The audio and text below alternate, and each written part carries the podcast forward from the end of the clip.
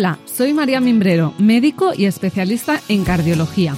Por mi profesión veo en el día a día enfermedades graves que son prevenibles con un buen estilo de vida. Por eso quiero ayudarte a cambiar de hábitos para que mejores tu alimentación, tu salud mental y tu estado físico. Así lograrás sentirte sano, fuerte y feliz.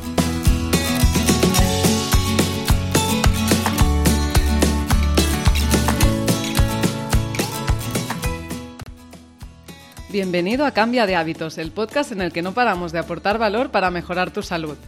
Hoy vamos a hablar de un tema muy de moda y que creo que es muy relevante para tu salud, la microbiota. Para ello tenemos a la gran experta en microbiota, la doctora Sari Arponen. Ella es médica especialista en medicina interna e infecciones y desde hace años investiga sobre microbiota y el impacto que tiene, que tiene sus alteraciones en sus pacientes. Ha publicado este año el libro Es la microbiota idiota que ha sido un gran éxito de ventas. Además, como yo, cree en un estilo de vida saludable, evolutivo y slow para mejorar y prevenir la pandemia de enfermedades crónicas a las que nos estamos enfrentando en el día a día. Bienvenida, Sari. Muchas gracias, encantada de estar aquí y de divulgar, pues para que la gente vaya incorporando ese cambio de hábitos en su vida. Eso es, que no nos lleguen, ¿no? En realidad, que no nos lleguen a la consulta. Eso siempre digo yo también, que los pacientes lo ideal sería que nunca llegaran al médico y que fueran antes con otros profesionales sanitarios, ¿verdad? Total, o con pequeños sustitos. Yo cuando me viene este típico paciente con un pequeño susto, digo, ay, qué bien que ha llegado antes de tiempo y podemos salvarlo un poquito. Bueno, eh, Sari, tú eres médica internista especializada en infecciones. ¿Cómo y cuándo te empiezas a interesar por la microbiota? Pues se podría decir que realmente mm, en la facultad, ya sabes, tampoco se hablaba mucho, ¿no? La flora. La flora se mencionaba a veces, pero es cierto que cuando una persona cercana a mí pues tuvo un problema de salud relacionado con, con la microbiota, con la presencia en concreto de una bacteria que es la que se en la microbiota intestinal, pues ahí empecé a interesarme al principio más por la alimentación, por la nutrición, eh, luego también por el gluten, más que por la microbiota en sí, porque es verdad que ahí pues estudié sobre la Klebsiella en concreto, pero todavía la veía como, bueno, pues una bacteria mala que está ahí, que no da una infección, pero está dando problemas, ¿no? Y luego ya al estudiar psiconeuroinmunología clínica, pues es cuando empecé a interesarme de forma más específica por la microbiota hace ya, bueno, unos 5 o 6 años. Vale. Qué interesante. Entonces, vamos a empezar por el principio para nuestros escuchantes. ¿Qué es la microbiota y por qué ahora es famosa? Bueno, la microbiota es, como has dicho, pues esa flora, ¿no? De la que siempre se ha hablado. Antes se decía flora, ahora, pues, eh, por ser científicamente más correcto, se habla de microbiota. Todo ese conjunto de microorganismos que tenemos en nuestro cuerpo, pues la intestinal es la más famosa, pero también pues la tenemos en la boca. Además, la de la boca es muy importante porque Muchísima gente tiene problemas de salud oral y no se le presta tanta atención como al intestino. Cuando en realidad, pues si tienes una mala salud oral, eh, pues eso puede estar prolongando, por ejemplo, una alteración de la microbiota intestinal. Y luego también, obviamente, es importante pues la de la piel, la de la leche materna, la vaginal, etcétera. Y es famosa pues no sé si decir que se ha puesto de moda, quizás, ¿no? Sí. Entre otras cosas, pues porque cada vez se va hablando más también por los libros, por los divulgadores, pero también por una cosa que es la demanda de los pacientes, ¿no? En concreto, mm, por ejemplo, el SIBO, que es el sobrecrecimiento bacteriano en intestino delgado, y también quizás la candidiasis intestinal, como cada vez eh, pues son más frecuentes, pues entonces hay muchos pacientes que tienen problemas y también tienen esa demanda y buscan profesionales que sepan sobre ello. Y entonces los profesionales que dicen, oye, mm, pues aquí hay un problema, habrá que solucionarlo, ¿no? Entonces esos profesionales se forman y al final eh, pues entran en un círculo virtuoso, podemos decir, de gente que se preocupa por ello, de gente que lo estudia, de gente que lo investiga y también por esa demanda de los, de los propios pacientes, ¿no? Claro, es verdad que cada vez los pacientes están más informados, ¿no? Y, a veces van al médico, ¿no? Y se encuentran con una pared, ¿no? Porque a lo mejor ese médico pues no ha escuchado nunca hablar, porque no se habla tanto en los congresos. Ya te digo yo que en el congreso de cardiología la microbiota no creo que salga por ningún lado, ¿me entiendes? Entonces, claro, es como que los médicos estamos en nuestro mundo de medicamentos, de pruebas, de enfermedades graves Y, esto, el, paciente ya no está demandando no morir, sino que quiere vivir bien y no quiere convivir con molestias, ¿no? Y por eso yo creo que tenemos el deber, ¿no? De, formarnos en esto, ¿no? Sí, bueno, también es verdad que hay, eh, antes que los médicos, eh, por ejemplo, los naturópatas, hace, hace ya años hablaban de esto, pienso que en España al menos los nutricionistas también están bastante concienciados pero es verdad que, tal como es el enfoque de la medicina más farmacocentrista que se practica, vamos, que España tiene una estupenda salud pública, una estupenda sanidad pública, con muchas cosas, sobre todo buenas para pues, procesos agudos y graves, pues como puede ser un infarto, pues eh, un trasplante, no sé, una infección grave, un VIH, una hepatitis C, que es a lo que yo más me he dedicado. Pero es verdad que los tiempos de atención son cortos y luego los trastornos que hasta ahora muchas veces se llamaban funcionales, pues no se les da mucha solución y esos trastornos, mm, entre comillas, funcionales, pues muchas veces tienen un, bueno, me refiero a cosas como el síndrome de intestino irritable, incluso migrañas, eh, fibromialgia, pues realmente tienen muchos sustratos fisiopatológicos muy interesantes detrás y la microbiota está relacionada eh, con muchas de ellas, con la mayoría de ellas. Además de, por supuesto, por ejemplo, en enfermedades cardiovasculares, ya he dado un par de veces en la Universidad Autónoma de Madrid una charla, una ponencia sobre mm, la microbiota en las enfermedades cardiovasculares. Y la verdad es que hay muchísima información, eh, pero claro, mm, todavía no se aplica demasiado en la práctica clínica y seguramente ese paso todavía tarde, tarde un poco en llegar, ¿no? Y por otro lado, si, por ejemplo, habláramos de test de microbiota, tampoco la sanidad pública probablemente tenga, tenga eso ahora como una prioridad porque son bastante costosos, ¿no? Claro, totalmente. Bueno, poco a poco. Eh, esto enlaza un poco la pregunta que te quería hacer ahora, ¿no? Que hace 20 años ni siquiera podíamos imaginar lo que todos estos bichitos hacen por nosotros, ¿no? Y yo creo que el descubrimiento de la microbiota eh, puede que implique eh, un cambio de paradigma en la medicina actual, como que nos ayuda a entender, al menos a mí, como que me ayuda a enlazar y a entender por qué son tan importantes los hábitos, ¿no? O sea, y creo que esto tiene que implicar un cambio de paradigma. ¿Tú qué opinas de esto? Sí, desde luego haría falta un cambio de paradigma muy profundo para pasar de un modelo demasiado simplista de la medicina. Ahora es verdad que hay como mucho enfoque todavía en el que se mira a un paciente con un síntoma o una enfermedad determinada, eh, se piden unas pruebas complementarias y luego se tratan con fármacos esos síntomas y muchas veces esos fármacos van más a tapar los síntomas que a la raíz de lo que le está pasando a esa persona. Y si pensamos, por ejemplo, ya en problemas metabólicos o cardiovasculares, que son los más prevalentes al final, vivimos una pandemia adiposa y esa pandemia adiposa, el hecho de que, según Mafetón, el 88% de la población tiene un, exceso de grasa en el cuerpo, aunque no estén obesos realmente, pero tienen una grasa inflamatoria en el cuerpo, pues todo eso también tiene que ver con la microbiota. Entonces, claro, Nuestros hábitos eh, van a impactar sobre nosotros y nuestras propias células, pero también van a impactar sobre la microbiota. Y por eso es eh, tan, tan sumamente importante mm, pues, cuidar bien de esos hábitos. Aquí el problema que hay quizás es que eh, muchas veces, claro, cuando alguien va a la consulta médica, pues obviamente hacer educación en salud, por ejemplo, un médico de atención primaria en Madrid tiene unos mm, cinco minutos en algunos sitios puede tener algo más de tiempo, en el mejor de los casos. Pues en ese tiempo es muy difícil hacer educación para la salud. Y luego probablemente tampoco, no sé, por ejemplo, un cardiólogo que se dedica a hacer cateterismos, pues está hiper especializado en hacer cateterismos. Pues a lo mejor no tiene que ser el cardiólogo hiper especializado en cateterismos o el neurocirujano especializado en operar hernias discales los que tienen que hacer la educación para la salud, ¿no?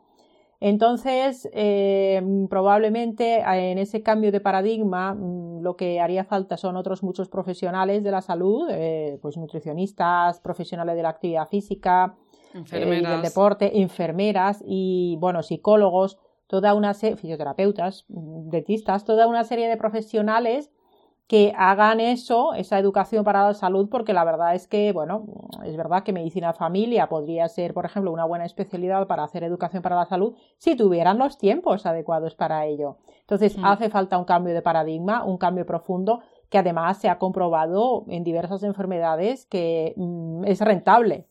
y además es rentable en poco tiempo. Pero bueno, mm, aquí también haría falta, desde luego, una voluntad política que a día de hoy no parece que haya mucho, la verdad.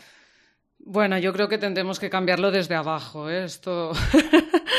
Entonces, yo creo que sí que, o sea, por ejemplo, en el hospital de Belviche, que es donde yo trabajo, estamos montando una, una, estructura para seguir al paciente después del infarto y que tiene diversas visitas con enfermera, con médico de atención primaria, con el cardiólogo. Entonces, bueno, si vamos montando procesos o cosas así, pero claro, esto ya es prevención secundaria, ¿no? Ya han tenido un infarto, entonces.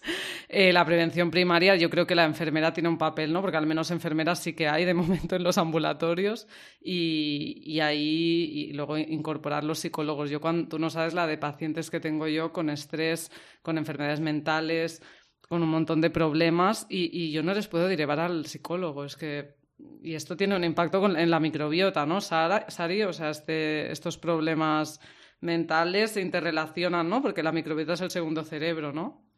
Sí, sí, desde luego. Cuando, cuando hablamos de qué es lo que impacta sobre la microbiota, efectivamente todo lo que hacemos y todo lo que nos pasa impacta sobre la microbiota. Y muchas veces hay personas que incluso la alimentación lo hacen pues quizás relativamente bien o tienen una alimentación saludable o incluso, bueno, pues hacen ejercicio y sin embargo, pues a lo mejor tienen una disbiosis. Mm, ¿Por qué? Pues porque tenemos unos problemas a nivel de lo que son los estresores psicosociales y además ahora en la situación actual con todo el tema del COVID, pues más todavía. Y esos estresores psicosociales, el estrés crónico mantenido que tiene muchísima gente, es súper perjudicial pues para la microbiota. Y además, cuando tienes la microbiota mal, tampoco aguantas también todos esos estresores crónicos entonces es una pescadilla, esa famosa pescadilla que se muerde la cola cuando estás muy estresado, tienes una mala microbiota, una disbiosis, y cuando tienes una disbiosis aguantas peor todos esos estresores, ¿no? Y precisamente, fíjate, em, leía unas estadísticas em, que decían que ya antes de la pandemia o de la sindemia del COVID había como, no sé si era como un tercio de los pacientes que iban a atención primaria tenían problemas que realmente hubieran necesitado un psicólogo pero ahora, de las personas que acuden a atención, bueno, que acuden a atención primaria o que consultan por teléfono, porque la atención primaria está, está fatal. Entonces, hasta el 60% o 70% de las personas tienen problemas eh, que necesitarían la valoración por un psicólogo. Claro, como no hay suficientes psicólogos, porque a raíz de la pandemia los contratos, por ejemplo, que se han hecho de profesionales sanitarios, pues no han incorporado psicólogos eh, prácticamente, pues entonces se recurre a los fármacos. Y claro, los fármacos o los psicofármacos no solucionan de nuevo las causas y además son también dañinos para la microbiota. Madre de Dios. es que el panorama está fatal. Tú quieres ayudar y te encuentras como con una impotencia, pero bueno. En fin, vamos a centrarnos otra vez en, la microbiota y te quería preguntar cuáles son las principales funciones eh, de estos microorganismos que viven en simbiosis con nosotros. Bueno, hay unas funciones comunes eh, a todos los nichos, es decir, a todos los sitios donde está la microbiota, pues ya sea la, la piel, la boca, el intestino, que tienen que ver con protegernos de otros microorganismos malos, de esos microorganismos que nos podrían producir infecciones. Es decir, si tenemos muchas bacterias buenas, pues están ellos comiéndose los nutrientes, están ellos ocupando todos los sitios de adhesión, todos los sitios donde se pueden quedar pegados y no dejan que los microorganismos malos que puedan venir pues eh, produzcan una infección o que nos colonicen. Eso lo, hace la microbiota en todas las partes del, organismo donde está. También ayuda a mantener íntegra lo que es esa barrera, es decir, la estructura eh, de la mucosa o de la piel, ¿no? Eh, y luego también, pues a nivel, por ejemplo, del aparato digestivo, pues fabrica muchas sustancias, desde vitaminas hasta los famosísimos ácidos grasos de cadena corta, que bueno, todo el mundo habla de ellos, pero luego la mayoría de la gente a lo mejor no sabe lo que es. Bueno, son sustancias que son como grasas muy pequeñitas que van a servir de alimento para mm, eh, lo que es la, eh, la, capa del intestino, la capa de epitelio del intestino, por ejemplo, y también para otros microorganismos. Y luego esos ácidos grasos de cadena corta pueden viajar al resto del organismo y van a unirse a una serie de receptores que son como, bueno, pues eh, como las cerraduras, ¿no? Si el butirato o el ácido graso de cadena corta es la llave, el receptor es la cerradura y en muchos tejidos, en muchos órganos eh, de nuestro cuerpo van a ejercer diversas funciones para que esos órganos funcionen bien. El páncreas, el músculo, el cerebro, el corazón, Eh, bueno, y por supuesto la microbiota va a fabricar otras muchas sustancias también que, por ejemplo, regulan mm, el funcionamiento del cerebro. Incluso van a fabricar neurotransmisores, que es verdad que esos neurotransmisores muchos no van a llegar al cerebro, pero a nivel del propio sistema nervioso entérico, es decir, las neuronas que tenemos en el intestino, pues mm, también van a actuar, ¿no?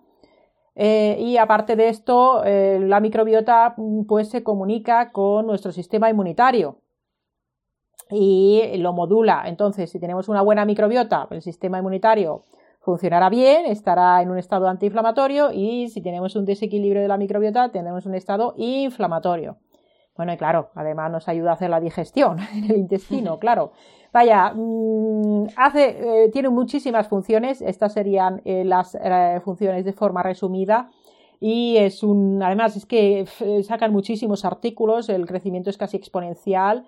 Este año ya hay ciento, vamos como, como por 105.000 artículos sobre microbiota en PubMed y bueno, es, es, es muy grande la cantidad de investigación a nivel de ciencia básica, sobre todo. Claro, es que es, increíble, ¿eh? es que es un mundo como por descubrir, ¿no? Que, que, estamos descubriendo y estamos como alucinando. No sé exactamente el porcentaje de bacterias que sabe, bueno, de bacterias, de, microorganismos que sabemos que tenemos, pero la cantidad de las que no sabemos es impresionante, ¿no? También, Sari. Sí, esto es muy interesante porque hay, a ver, para antiguamente cuando se quería saber qué microorganismos había en un sitio, pues siempre había que hacer cultivos, ¿no? Que básicamente es coger la muestra, lo pones en una placa que lleva como una gelatina y entonces ahí crece. Esto se sigue haciendo para las infecciones, pero claro, eso te sirve cuando hay un microorganismo que va a crecer en grandes cantidades, pero cuando hay cientos o miles de especies diferentes no podemos hacer un cultivo de eso. Entonces hay que hacer técnicas de biología molecular y lo que se estudia es la presencia del material genético de esos microorganismos, que además nos va a poder, nos va a permitir detectar también la presencia de hongos, de protozoos, de virus o de arqueas. Claro, por ejemplo, los virus pues no crecen en cultivo de la misma manera, los hongos pues tienen sus complicaciones, etcétera, ¿no? Entonces, eh, ¿qué es lo que sucede? Pues cuando se hacen estos estudios de material genético, pues luego se compara el material genético que se encuentra con unos bancos de datos y dices, ah, mira, estos genes son de la Escherichia coli, estos otros genes son de tal bifidobacteria, pero luego se encuentran con un montón de material genético que es desconocido. Dicen, bueno, esto no sabemos de quién es, qué pinta aquí, bueno, no sabemos a qué pertenece. Y claro, esa materia oscura microbiana, ¿no? pues se está investigando, ¿no? Eh, es, todavía verdaderamente es un campo de estudio muy impactante. Yo, por ejemplo, hay pacientes que cuando me mandan estudios que se llaman de metagenómica, con todo el, el, material, donde se ve el material genético de su microbiota, pues a lo mejor un 40% del ADN pues no viene desglosado de a qué pertenece, ¿no? Entonces hay una gran cantidad de microorganismos que, no sabemos lo que son. ¿Cuántos son? Pues claro, no, no sabemos. No, no, sabemos si hay que seguir investigando, ¿no? Es brutal, es que a mí me apasiona este tema. O sea, es como hay mucho por descubrir. Bueno, entonces vamos a hablar ya del tema que más mm, supongo que le interesa a los escuchantes, ¿no? Que cuáles pueden ser las consecuencias a nivel de nuestra salud cuando nuestra microbiota está desequilibrada. Pues eh, aquí podría decir aquello de depende. Claro. Depende. Depende de cada uno, ¿no? Sí, depende, efectivamente, depende de cada uno, porque aquí, claro, mm, va a depender tanto del tipo de desequilibrio de la microbiota, como también, eh, pues, por ejemplo, de la predisposición genética de esa persona a tener ciertas enfermedades y también, pues, de cómo los hábitos de vida de esa persona impactan en su organismo. Entonces, una alteración de la microbiota en una persona que tiene una predisposición genética a tener, por ejemplo, artritis reumatoide, pues le puede generar una artritis reumatoide. Y en otra persona que tenga una predisposición genética, por ejemplo, a una espondilitis anquilosante, que es otra enfermedad reumatológica, pues le generará una espondilitis anquilosante. Más allá de las enfermedades en sí, luego, obviamente, a nivel de síntomas, pues los síntomas pueden ser muy parecidos. Eh, bueno, pues pueden ser desde síntomas digestivos de todo tipo hasta luego alteraciones a nivel de la piel, mm, problemas a nivel neurológico, incluso trastorno del estado de ánimo. puede haber alteraciones eh, también en todo lo que es el metabolismo, en cómo gestionamos los recursos energéticos, podemos tener exceso de peso o dificultades para conseguir coger peso, porque esto es muy curioso, pero igual que hay gente que está siempre intentando perder peso, para mí es mucho más difícil conseguir que la gente que está muy delgada eh, gane peso de una forma saludable. Es mucho más difícil luego, luego eso que, que el que la gente pierda peso, ¿no? Entonces realmente no se puede decir que haya un único síntoma o una única manifestación, sino que cada persona con su hábito, con todo lo que ha hecho, con sus hábitos, con todo lo que ha hecho a lo largo de la vida, su predisposición genética y el tipo de disbiosis que tenga, pues le dará unas manifestaciones u otras. Que luego hay algunas que son más comunes, pues sobre todo a nivel de síntomas, pues, pues también, también es verdad. Entonces, las consecuencias pueden ser fundamentalmente enfermedades crónicas de todo tipo, eh, que no es que la disbiosis por sí sola las desencadene, pero participa en, generarlas, ¿no? Y por eso habría que tratar la microbiota en todas ellas. Totalmente. Sí, sí, yo creo que todos mis pacientes se beneficiarían de mejorar su microbiota, eso seguro. Em, entonces, te quería preguntar, esto importante, importante, ¿cuáles son los factores que desequilibran nuestra microbiota? Que son muchos y tienen mucho que ver con los hábitos, ¿verdad? Claro, pues es que realmente, como digo, todo lo que hacemos pues influye en nuestras propias células y también influye en nuestra microbiota. Entonces, claro, muchos ya pasaron y no los podemos modificar, como es la salud que tenía nuestra madre, pues mientras estaba embarazada y antes del parto, cómo fue el parto, si fue un parto vaginal o cesárea si nos dieron lactancia materna o no, mm, si convivíamos con animales o no cuando éramos bebés. Claro, sobre esto no podemos hacer nada. Sí podemos influir, pues si todavía pues, no hemos tenido hijos o los vamos a tener, pues esto sí lo podemos cuidar para nuestros hijos. Pero ya cuando somos adultos, la alimentación, desde luego, es mm, bueno, pues uno de los factores principales. El problema con esto es que mm, bueno, las recomendaciones de alimentación oficiales desde los años 60 o 70, con esa pirámide donde estaban todos los feculentos en la base, los cereales, y todo este rollo de que con moderación puedes comer de todo y en el todo incluyen los ultraprocesados o incluso una copa de alcohol. Entonces, y además cinco o seis comidas al día. Entonces, esas recomendaciones, mm, pues, pues no son las más adecuadas. Realmente, la dieta pesco-mediterránea eh, que no tenga demasiado peso en los cereales, mm, pues sería ideal. De hecho, uno de los, mm, bueno, no voy a decir instigador porque suena como feo, ¿no? Pero uno de los promotores de la dieta pesco-mediterránea es precisamente, creo que es de la Universidad de Barcelona, pues un investigador que participó en publicar este artículo hace como un año en, en la revista americana, de la, o sea, en la revista de la Asociación Americana de Cardiología, y publican la pirámide de la, dieta pesco-mediterránea con esa, esos, esas 16 horas de ayuno nocturno, el agua como bebida y en la base la verdura y todo lo, sí, la verdura, la fruta, el aceite de oliva. Sí. Eh, bueno, yo añadiría ahí las setas, los frutos secos también, añaden y carne si quieres. Y bueno, el carne lo ponen en la punta y en medio ponen. Y si pues, quieres. Y si quieres, claro. Y ponen los bichos, los bichos marinos, ¿no? Fundamentalmente la proteína de origen Mm, eh, de, de, de, pescado, crustáceo y hmm. marisco, ¿no? Por, por, el tema de los omega 3, ¿no? Hmm. Y la carne en la punta, que no sería para nada ni, ni obligatoria, vaya, la carne hmm. mamífero, ¿no? Entonces, eh, la alimentación es fundamental. Los adultos no deberían, en general, la mayoría de los adultos comen demasiado para lo que hacen, para la actividad física que desarrollan, ¿no? Somos hijos de la escasez y comer mucho no nos viene bien y sabemos que una cierta restricción calórica, no tiene que ser muy exagerada. La microbiota, por ejemplo, le viene bien y, por ejemplo, la Kermansia mucinífila, que es una bacteria súper famosa, aumenta cuando no comemos de más. Pero aparte de esto, es, como decía antes, mucha gente la alimentación, pues como que se vuelve muy obsesa de qué tengo que comer y comen bien.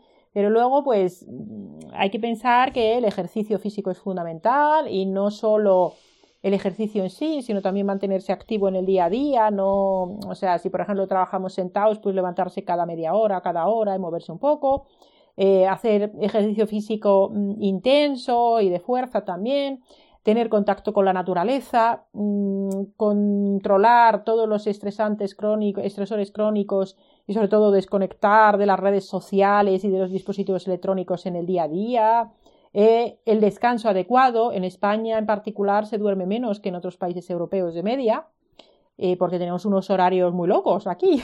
¿no? Y esto tampoco le gusta a la microbiota. Y luego, sin duda, mm, el tema de los fármacos es un problema porque hay mucha tendencia a que se prescriban ciertos fármacos, eh, como puedan ser pues, los psicofármacos, los medicamentos para dormir, o por ejemplo los mal llamados protectores gástricos, y luego se quedan ahí para siempre. Y, y, quitar fármacos de estos es muy difícil, ¿no? Y también daña la microbiota, ¿no?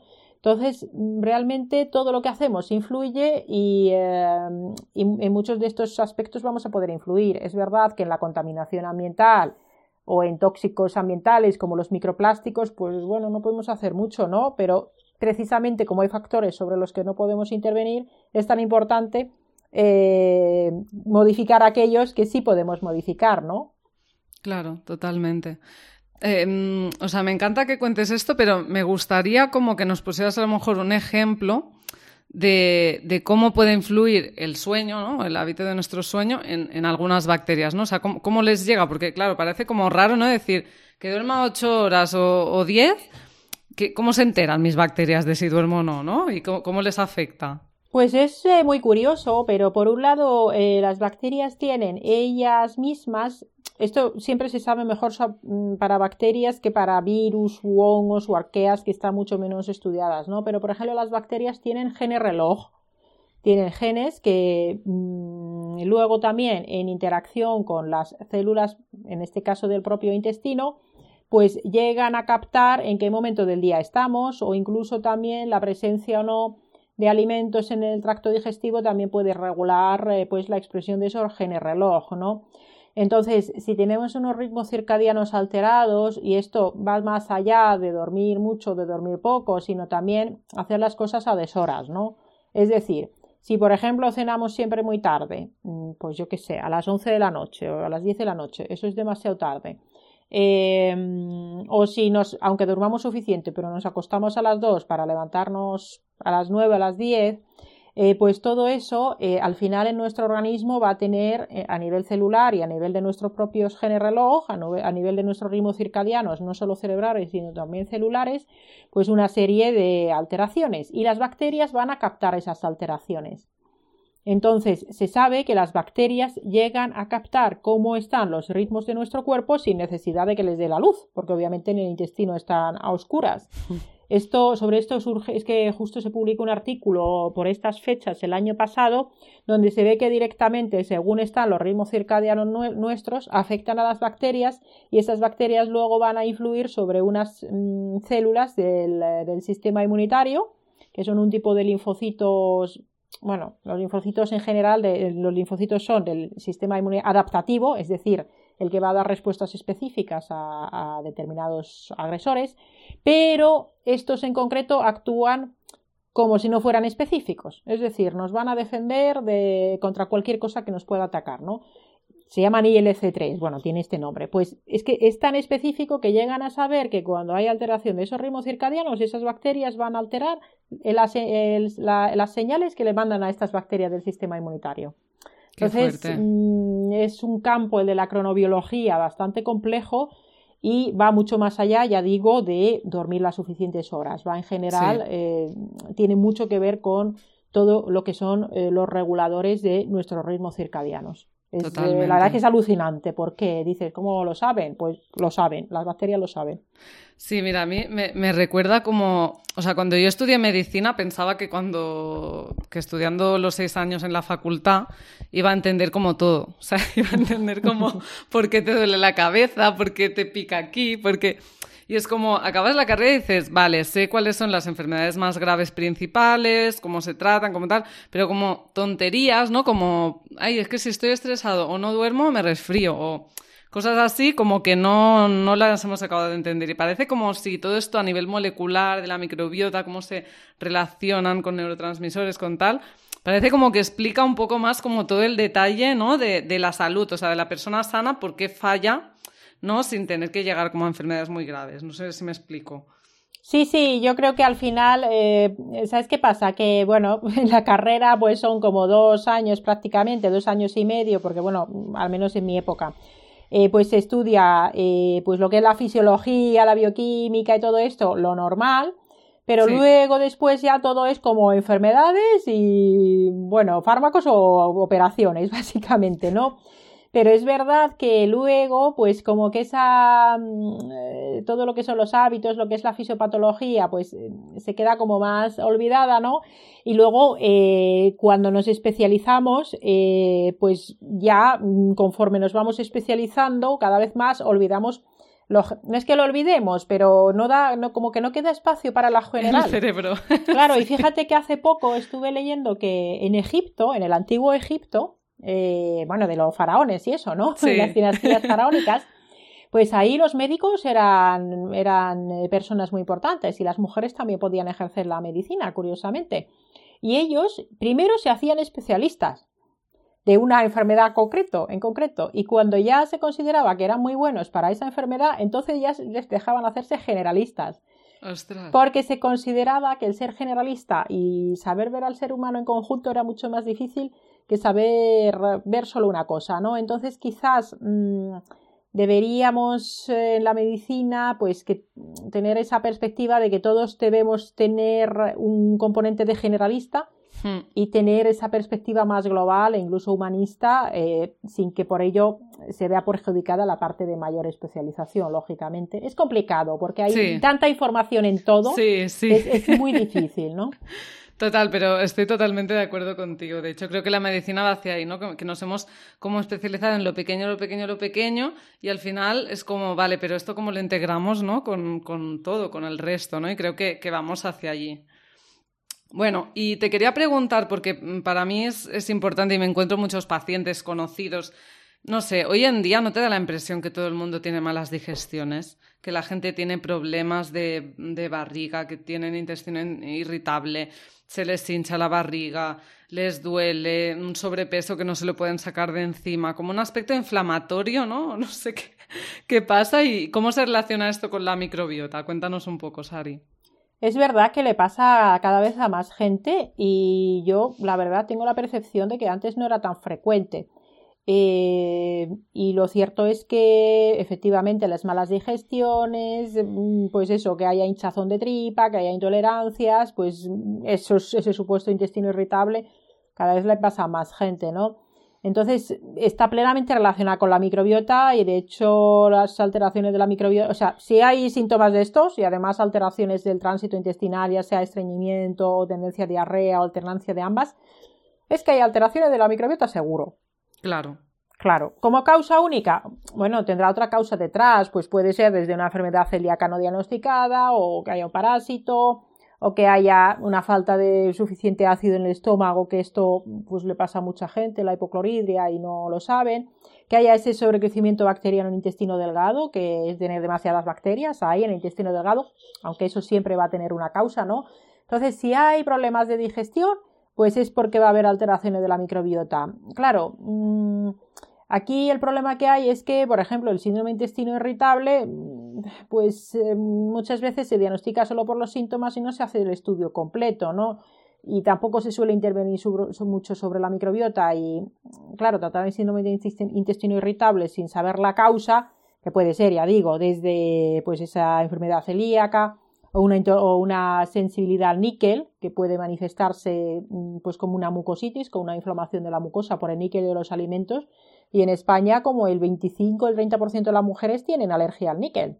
Sí. Y esto es una cosa en España totalmente desconocida, por ejemplo. Y el níquel de los alimentos, no lo había escuchado nunca esto, Sari. sí, sí, es, es, una cosa que yo cuando lo estuve leyendo, la verdad me dejó también un poco, bueno, como diciendo, madre mía, es que esto, claro, le puede pasar a muchísimas mujeres sobre todo, porque, bueno, se ha investigado más en, en Italia sobre todo, ¿no? Y es que las mujeres, bueno, cualquier persona que tenga la típica alergia al níquel en la piel, que te pones un pendiente, una bisutería y te da reacción, ¿no? Yo tengo. Pues, eh, pues esto puede estar pasando, una cosa parecida, pero a nivel digestivo, con el níquel de los alimentos. ¿Y qué pasa? Pues que muchos alimentos tienen níquel, ya sea de forma natural, o sea, sobre todo los de origen vegetal, eh, pues las legumbres, las que más, ¿no?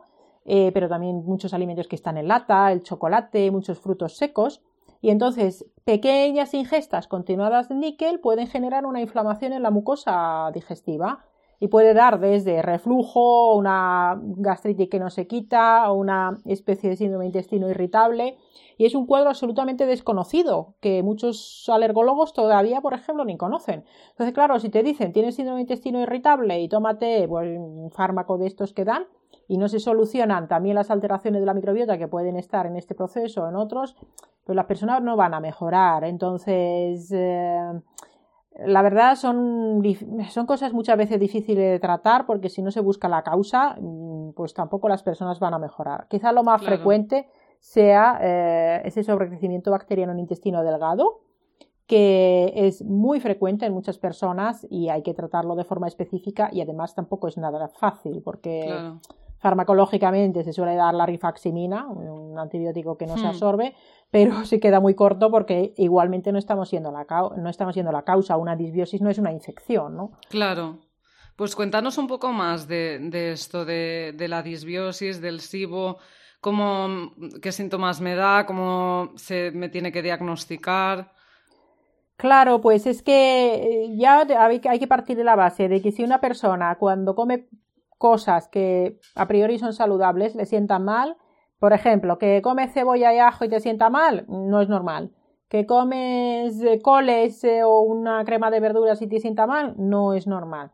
Entonces, cuando digo, decimos sentar mal, me refiero a que, por ejemplo, se te hinche mucho la tripa y que tengas muchos gases y además gases que duelen, ¿no? Hombre, porque te comes unas legumbres y se te hincha la tripa, pues puede ser normal, pero no tendría que dar dolor. Si da dolor y además da muchos gases, y esos gases cuando los expulsas por abajo, con flatulencias, dicho de forma fina, pues eh, si además huelen muy mal, eso es una señal de que hay una alteración.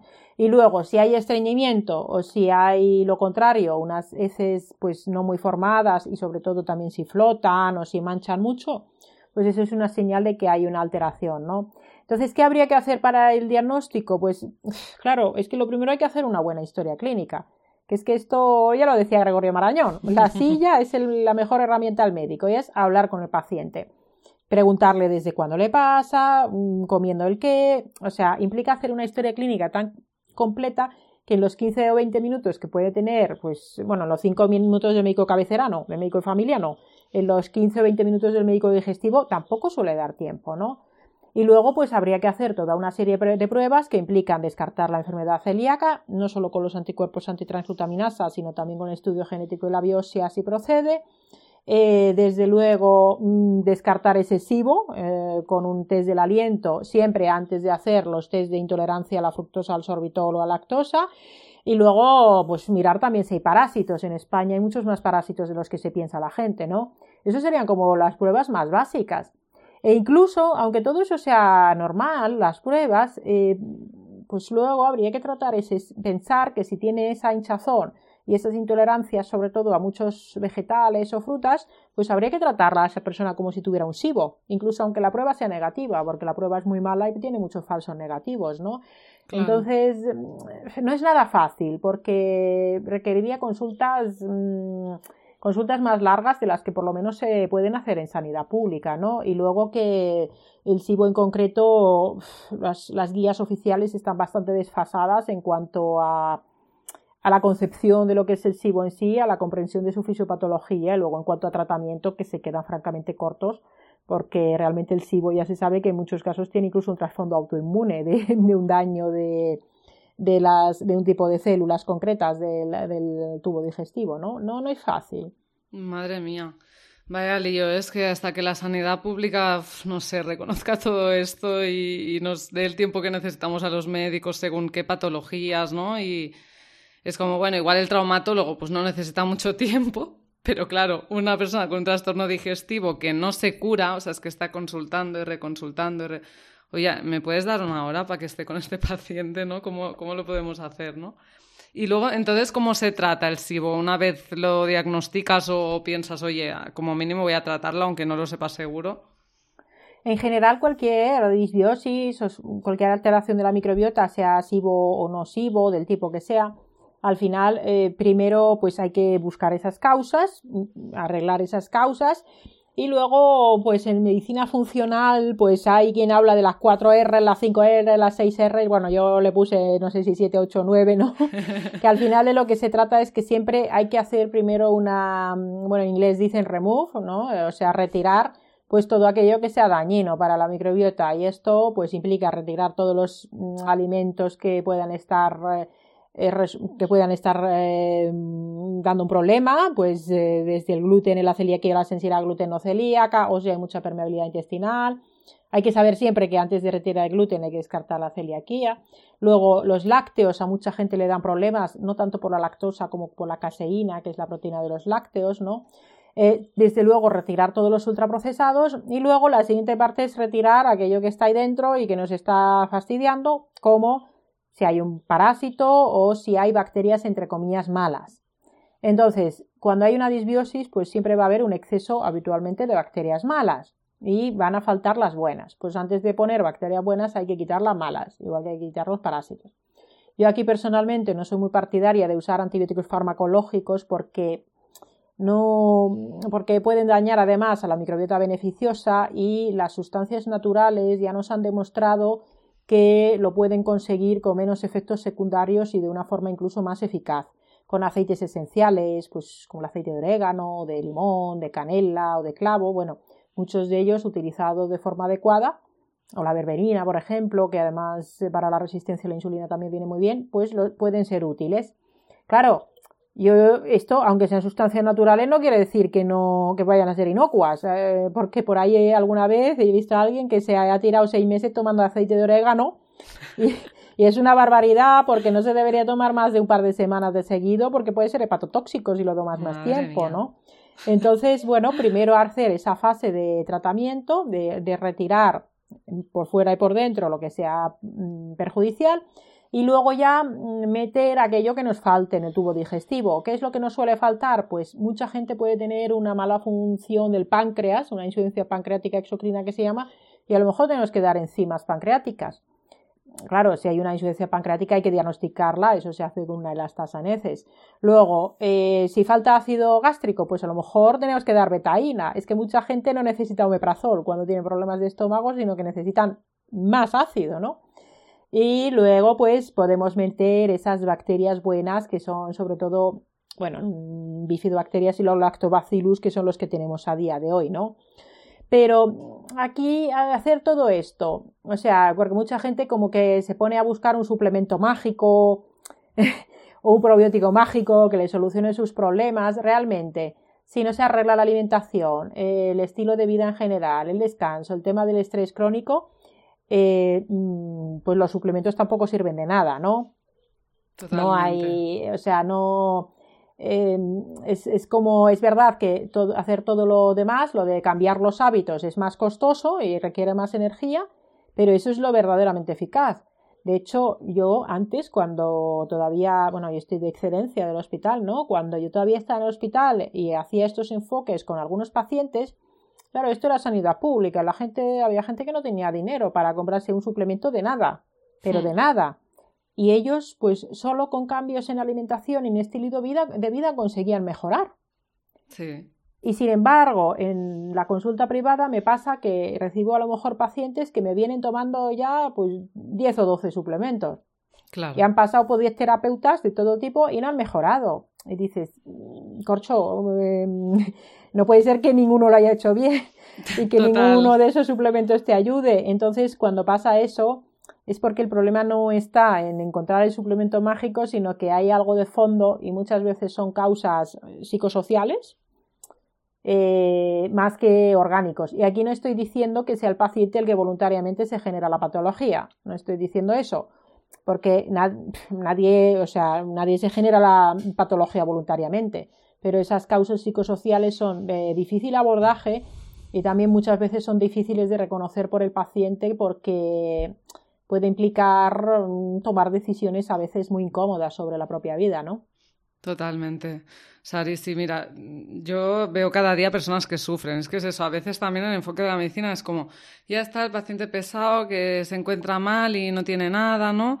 Y es como no, o sea, la gente se encuentra mal y las personas sufren y tienen problemas y muchas veces no son capaces de reconocer que no están bien a nivel mental, que es la mayoría.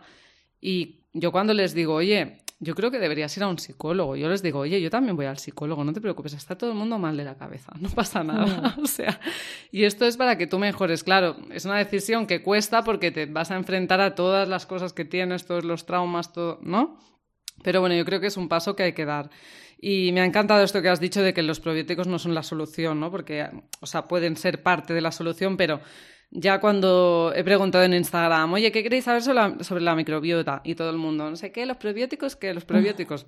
Está bien, pero es eso, que no va a ser la solución. No, es, tengo la microbiota mal, me tomo esto y ya se me arregla.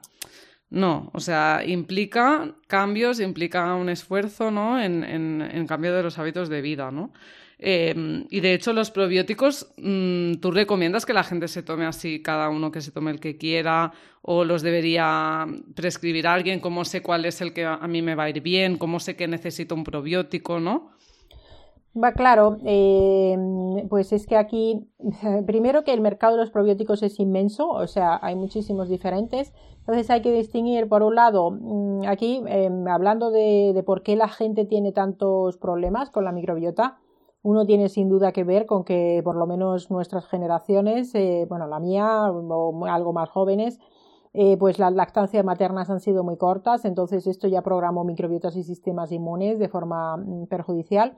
Y luego la otra cosa es que ya tenemos cada vez menos contacto con microbiotas pues, de los alimentos fermentados, que ya casi no se consumen, con las microbiotas de la naturaleza, que no tenemos mucho contacto ni con la naturaleza ni con animales. Entonces, eh, una cosa es consumir probióticos procedentes de alimentos fermentados, que oye, eso cada uno, mm, cuanta más variedad mejor, y otra cosa ya son los probióticos que se venden como nutracéuticos, o sea, los que vienen en cápsulas o en sobres habitualmente, ¿no? Entonces aquí, mm, que cada uno se tome uno cualquiera que compre por ahí o el que le diga el vecino o la vecina o quien sea, bueno, mm, no pasa nada, o sea, no, no es peligroso en sí, pero lo más probable es que a lo mejor no consiga el efecto que quiere. Porque al final hay muchos tipos diferentes de probióticos y cada probiótico, cada cepa, cada, cada especie y cada cepa concreta de microorganismo, pues habrá demostrado cosas para unos escenarios clínicos completos, concretos. Yo voy a poner un ejemplo. Por ejemplo, em, hay, hay, una bacteria que se llama Lactobacillus crispatus, que se asocia a una buena salud de la microbiota vaginal. Entonces, claro, pues tomar a lo mejor un probiótico que lleve un crispatus o incluso un gaseri o un yenseni, que son lactobacillus que están en la microbiota vaginal, pues tendrá sentido para mujeres que quieran mejorar su microbiota vaginal. Pero claro, una persona que, por ejemplo, tiene, mm, pues qué sé yo, una enfermedad inflamatoria intestinal, pues a lo mejor quiere tomar un lactobacillus salivarius o alguien que tiene problemas de estómago, pues a lo mejor necesita un lactobacillus acidophilus. O para la boca, pues un lactobacillus salivarius de nuevo, ¿no? Entonces, claro, que una persona mm, que no haya estudiado a fondo el tema, que sepa qué probióticos se tiene que tomar, es un poco complicado. Entonces, yo, en primer lugar, estoy a favor absolutamente de la libertad individual y cada uno puede hacer lo que le dé la gana. Pero yo lo que diría es que si uno quiere amortizar la inversión de comprar ese probiótico, pues oye, si buscas una guía con un profesional que esté actualizado en ese tema, pues vas a aprovechar mejor el dinero invertido. Si no, a ver, peligroso no es, pero que por lo menos preguntarle, pues aunque sea al farmacéutico, que hay farmacéuticos formados, hmm. oye, ¿qué probiótico me puede venir bien? Es verdad que ahí, pues al final, eh, pues a lo mejor si tiene mm, el que le va a dar mejor margen comercial en ese momento, pues, pues siempre tendrá esa cosa, ¿no? Pero muchos farmacéuticos ya van a estar formados en microbiota, ¿no? Hmm. Y en probióticos. Entonces el farmacéutico puede ser una, una idea para una cosa rápida, pero en general un profesional de la salud integrativa, ¿no? Pues es el que puede decirte, pues para ti, este. Eh, oye, pues le diste a mi vecina que vino otro. Ya, pero es que tu vecina tenía otro problema que además no voy a discutir contigo porque no puedo por la protección de datos, ¿no? Genial. Genial, pero siempre primero los hábitos, ¿no? Sí, sí, sí, vaya, o sea, al final eh, ya puedes... Y fíjate, eh, yo no sé a quién se lo decía el otro día, mm, pero precisamente he tenido algún paciente que mm, no, tomo, no llego a o sea, pacientes con cosas incluso inflamatorias, algunas complicadas, que no llego a tomar suplementos de nada, de nada, de nada, y que sin embargo hizo todo el cambio de hábitos, pero a un nivel muy extremo, incluso de mudarse, de irse a vivir al campo. Al campo. Y claro, pues mejoraron tanto que, oye, no necesitaron hacer nada más. O sea, es que lo de mudarse al campo, Sari, yo lo acabo de hacer, ¿eh? Esto es. Sí, sí, que te cambia la vida. O sea, sanador. Bueno, no es que eso sea sanador, o sea, es que en realidad eso debe, sería no es el cómo deberíamos vivir. El problema está en que hmm. las ciudades nos enferman y no nos hmm. damos cuenta. Entonces, claro, ¿que esto es posible? Pues para mucha gente no es posible, pero es verdad que para la gente que lo hace, eh, la respuesta a esa mudanza, a ese cambio de ambiente es espectacular, porque es que el ambiente y la, y la, medicina ambiental, bueno, es que esa es otra cosa, la medicina ambiental está hmm. absolutamente, bueno, pues vamos a decir, infravalorada, mm, que no se conoce prácticamente. la medicina ambiental, sin duda, debería ser uno de los componentes de la medicina de, del siglo XXI. Mm, y bueno, en España prácticamente es en la, Universidad Autónoma y es una asignatura optativa, pero más allá de eso no se habla prácticamente de salud y de medicina ambiental. ¿eh? Totalmente. No, sí, a ver, los efectos es que ya son solo a nivel mental, a nivel de las formas que ves, de ver, de ver el cielo, de ver, o sea, la salud mental, o sea, la paz mental que te da vivir en una zona cerca de las montañas, de los árboles, o sea, te das cuenta de que estamos hechos para vivir así y que las ciudades, que tanto cemento, que te agobia, que tantas personas, que procesar tanta información, tantos estímulos, eso nos enferma mentalmente. Pero bueno, para ya ir cerrando, te quería preguntar, ya que lo has dicho, eh, para que quedara claro, los alimentos que nosotros podemos consumir que ya poseen en sí prebióticos y probióticos, ¿cuáles son los más recomendables que podemos integrar en nuestra alimentación diaria? Al final, eh, toda la verdura realmente, idealmente de temporada y de proximidad, va a ser prebiótica y va a tener muchos componentes antiinflamatorios y no es solo por la fibra. Es verdad que, bueno, la fibra ahora se llama carbohidratos accesibles a la microbiota, en inglés MAC, MAX, ¿no? Entonces es verdad que la fibra es importante y hay estudios muy interesantes que nos dicen que a mayor variedad mejor, porque incluso hay bacterias que solo van a crecer con presencia de ciertas fibras concretas, ¿no? Entonces, eh, la fibra que debemos tomar no es la de los cereales integrales del desayuno, esa fibra no se la comen las bacterias, esa fibra lo único que aumenta es, el bolo fecal, ¿no? Pero no sirve para las bacterias, ¿no? Entonces, la fibra de toda la verdura y la fruta, estupendo. Y la fruta entera, claro, la fruta siempre mejor entera. También la de los frutos secos, también la de las setas, las setas son excelentes. Y eh, luego, pues eh, las legumbres mm, cocinadas de una forma mm, tradicional, pues con esos remojos, con esas cocciones largas. Eh, bueno, pues mm, eligiendo aquellas que mejor se toleren. Eh, pues se pueden incorporar. Hay gente que le sienta mal las legumbres porque pueda tener algún problema concreto más inflamatorio, pero en general cuando mejoras el intestino, incluso de personas que tienen problemas con las legumbres, a largo plazo pueden tolerar tomar legumbres de vez en cuando, ¿no? Los frutos secos al natural, pues también pueden ser muy positivos. Y luego ya, eh, desde luego, las, eh, las grasas deberían ser fundamentalmente, pues desde luego el, el aceite de oliva virgen extra, el aceite de coco no es muy de aquí, con lo cual, pues bueno, si gusta, se puede tomar más como nutracéutico que como alimento. Y es verdad que el ghee, por ejemplo, para aquellos que quieran, que, que, no sean vegetarianos o veganos, pues el ghee puede ser interesante, incluso para la gente que no tolera lácteos por lo demás. Y ya como fuente de omega 3, pues todo lo que es pescado en crustáceos y mariscos, cuidando de hacer mucha variedad para no tener una eh, exposición excesiva al mercurio, ¿no?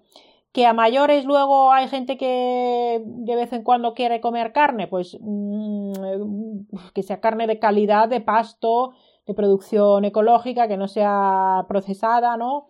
Eh, y luego, pues los lácteos es una cosa muy individual. ¿Que hay que consumir o no cereales? Pues em, como fuentes de hidratos de carbono y de almidón resistente, muchas veces es interesante pues el boniato, eh, las castañas, el trigo sarraceno, eh, la yuca, sí, porque ya está disponible, el plátano macho. Y de los cereales, es verdad que el trigo sarraceno, que es pseudo cereal, pues es de los mejor tolerados. Y de los cereales en sí, pues el arroz eh, cocido y luego enfriado, pues va a tener almidón resistente, mejor siempre arroz basmati o arroz blanco porque el integral tiene más arsénico al mantener la cáscara. Y de los cereales con gluten, si no hay ningún problema en absoluto con el gluten, pues es verdad que la avena es de los más interesantes. Y si no hay ningún problema en absoluto con el gluten y uno mm, tolera bien el trigo, pues hombre, mm, con panes de masa madre, de fermentación larga, y vaya, yo el trigo nunca lo dejaría como un alimento de consumo diario, igual que ningún otro alimento, vaya. Claro. En general, el problema con los alimentos es que se consumen muchos alimentos todos los días, el mismo alimento un montón de veces, ¿no? Totalmente. Y eso lo puedes hacer con alguna cosa como el aceite de oliva o como a ver, yo qué sé, que no es que haya un problema, por ejemplo, por comerte una manzana todos los días, que está muy bien, pero si te comes una manzana todos los días, pues ya no comes a lo mejor otra fruta, ¿no? Claro, tenemos que, que esforzarnos por variar nuestra dieta, ¿no? Claro. Sari, te quería preguntar porque sí que había escuchado esto del arroz, pero me ha sorprendido. O sea, que el arroz integral no se recomienda y se recomienda más el arroz blanco.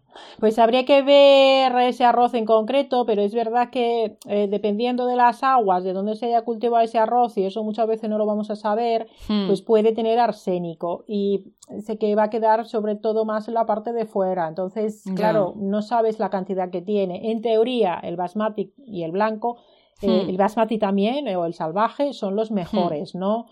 Y, luego, basmati integral? O sea, porque yo consumo, por ejemplo, basmati integral. Pues es que depende de dónde procede y de cómo se ha cultivado. En realidad, tampoco sería necesariamente un problema si es un, por ejemplo, si uno come arroz una o dos veces en semana, arroz en sí probablemente no sea un problema. Pero es que hay gente que se hincha a tortitas de arroz y a bebidas vegetales con ah, arroz. Y vale, claro, te refieres más a esto. Eh, ahí sí que va a ser probablemente un problema. Y luego los niños. Entonces, a hmm. los niños, pues mejor les damos el basmati o blanco y que los niños no se hinchen a tortitas de arroz todos los días hmm. y las embarazadas tampoco, ¿no? ¿Cuál es el problema? Que en el momento que haces un embudo alimentario en el que repites todos los días un alimento de tipo cereales, lácteos procesados, pues es donde puede surgir el problema, ¿no? Totalmente. Lo de cenar, lo de yogur de postre, tío, a mí eso me, mata. Es como, no, fruta, fruta. Claro. Eh, bueno, yo creo que hemos dado un montón de información, Sari. Esto ya se acerca al final. Y para despedir, pues yo siempre les digo a los invitados que nos digan una acción eh, pues para, mejorar lo que hemos hablado, ¿no? ¿Qué, podemos hacer mañana para mejorar nuestra microbiota en una acción? Mañana, pues yo diría, yo diría eh, ir al bosque. Qué bien, me encanta.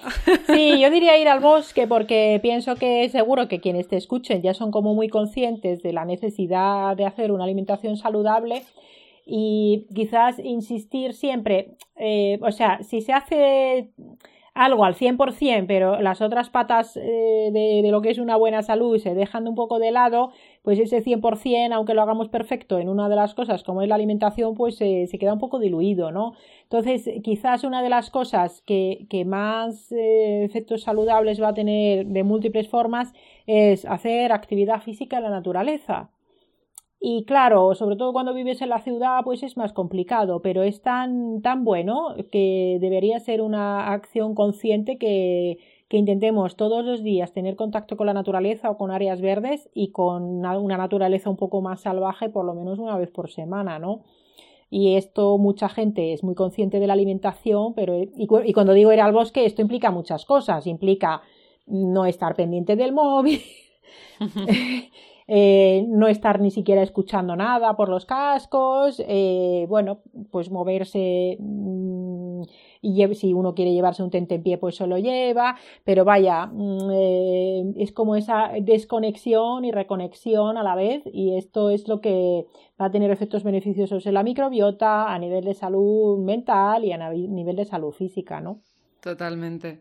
Estoy contenta porque estoy pensando, wow, qué bien, nos ha llegado el momento en el mundo en el que los médicos recomendamos ir al bosque. O sea, esto está cambiando, qué bien. Bueno, sí, para, por lo menos en nuestra, obviamente, eh, muchas veces, pues todo esto que hablamos, eh, pues de la alimentación saludable, de la microbiota, pues estos son un poco para nosotros que somos personas de primer mundo y dentro del primer mundo también para según qué personas, porque obviamente el que necesita hacer las colas del hambre, pues en bancos de alimentos no se puede plantear estas cosas, pero para el que sí se lo puede plantear, eh, pues, eh, pues ya podemos hablar de todas estas otras acciones para cuidar de la salud.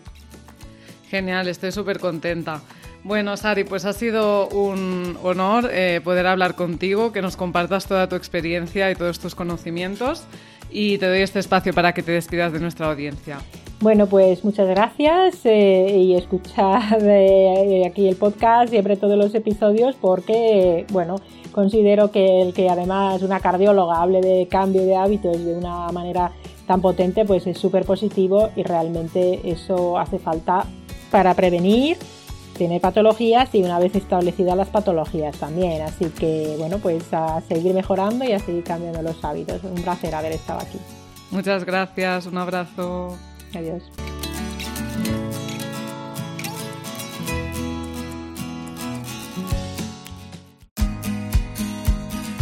Y hasta aquí el podcast de hoy de Cambia de hábitos. Como siempre, me siento muy agradecida de poder ayudarte e inspirarte a través de esta plataforma.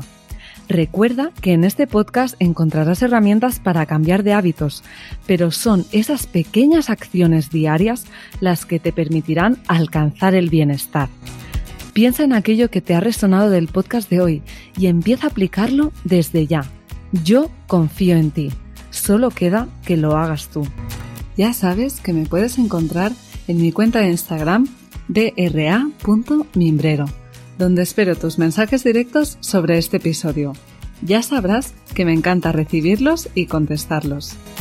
Y un último favor, si te gusta este contenido, sígueme en tu plataforma favorita y déjame una reseña.